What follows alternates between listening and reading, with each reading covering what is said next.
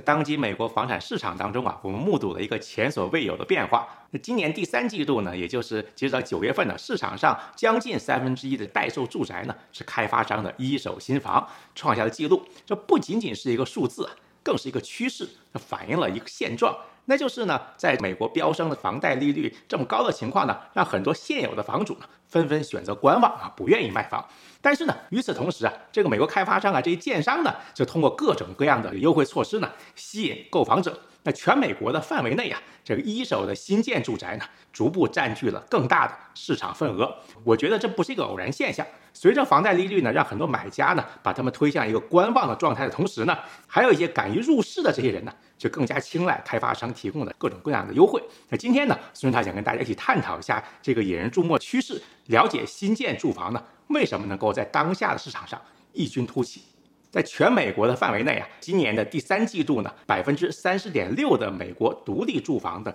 待售的这些住房呢，是一手的新房，创下了有史以来这个任何一个第三季度当中的最高的比例，跟一年前的百分之二十八点九，还有两年前的百分之二十五相比呢。增加了不少，新建住宅待售房源所占的比例份额呀不断增加呢。部分原因呢是住宅建设的增加，这个同时呢，由于房贷利率的上升呢，前阵子到过百分之八嘛，对不对？创下了二十三年以来的最高水准。愿意出售房子的现有的房主的数量呢在减少，那此消彼长嘛。那高房贷利率推动了很多本来想买房的人暂时离开了市场。但是呢，这市场上的买房人当中呢，很多人选择购买新房的原因呢，是因为开发商提供了各种各样的优惠，比如说给你提供比较优惠的这个房屋贷款利率啊。那九月份呢，新的独立屋的购买量呢，增加了百分之十二点三，这是自二零二二年年初以来的最快速度。这就产生了一个问题啊，那在当下呢，房主决定卖房子的时候呢，就会面临来自开发商的一手的新房的竞争。他们有时候啊，会向买家提供，刚才也说了很多的这样的手段，比如说贷款的利率的优惠。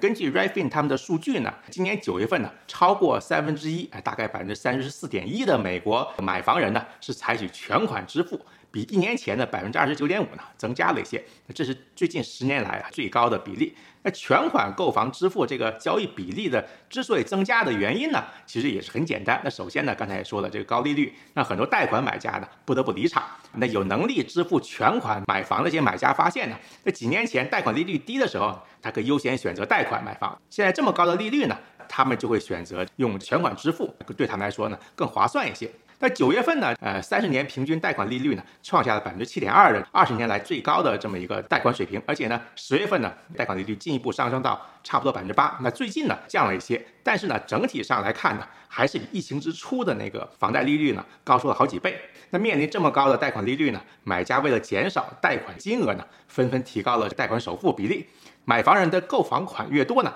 他们支付的利息呢，就越少。那我在之前的节目里面也多次介绍过，那整体上看呢，美国住宅销售啊，要比去年的同期呢下降了不少。那对于有能力支付全款买房的人来说呢，在这么高的贷款利率面前呢，也不一定会选择买房。毕竟有些人呢，他们有机会在其他的领域、其他的地方呢获得更好的回报。那 Ray Finn 他的首席经济学家普哈瑞他说过呢，高房贷利率啊，加剧了拥有住房跟没有拥有住房这两个群体之间的个不平等。那房价大概是比疫情之前呢提高了百分之四十，而不断上涨贷款利率呢导致月供的增加，进一步呢加大了这个差距。那能够抵御高房贷利率冲击的呢，只有美国这些富裕的阶层。那与此同时呢，那些被高房价还有这个高房贷利率排斥到这个购房市场之外的人呢，不仅买不起房啊，无法负担，而且呢，在未来呢，也很难通过拥有房产来积累财富。